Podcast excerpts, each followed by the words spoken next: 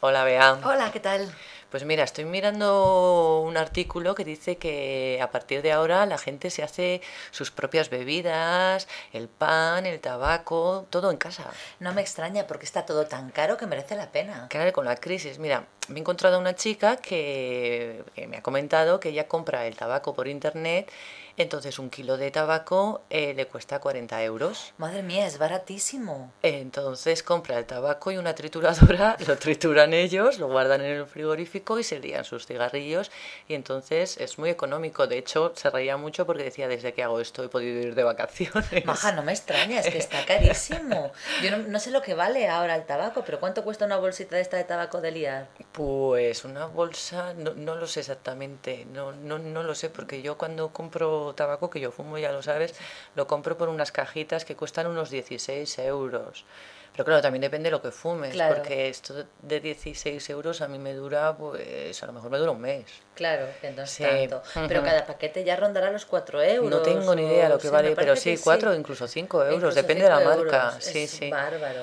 Pues eh, yo conozco gente que se está haciendo sus propias bebidas también. Sí. Venden, venden ahora una especie de kit para destilar eh, ginebra y whisky, lo cual a mí me parece un poco peligroso. Madre mía. Pero sí conozco gente que lo está haciendo porque también Mm. ahora con estas, las llaman ginebras premium, con Sí. esto de que el gin tonic se ha puesto tan de moda y jolín, una botella te cuesta una barbaridad de dinero. Madre y también, mía. o sea, que ya llevamos el tabaco y la bebida. Y lo que decías del pan, mi Sí. marido se ha comprado ahora una máquina para hacer pan también.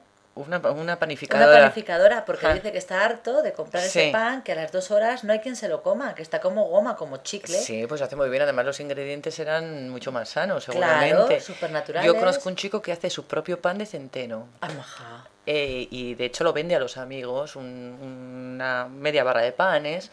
eh, más o menos te cuesta unos 2,50 euros.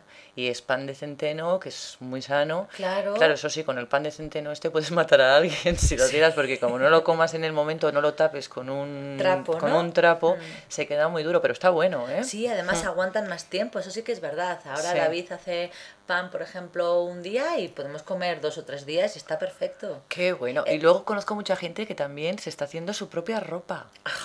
Y sí, ¿Ah, sí. Se ha comprado unas máquinas de coser y con ropa vieja o con, con ropa que compra por internet a uno o dos euros la, la arreglan y ya tiene su propia ropa. es que, y los huertos urbanos, ¿qué me dices? Porque También. también la gente tiene sus macetas para sus tomatitos. Y... Sí, sí. Es que yo no sé a dónde vamos a llegar, ¿eh? pero hay un cambio social importante. Tremendo, sí.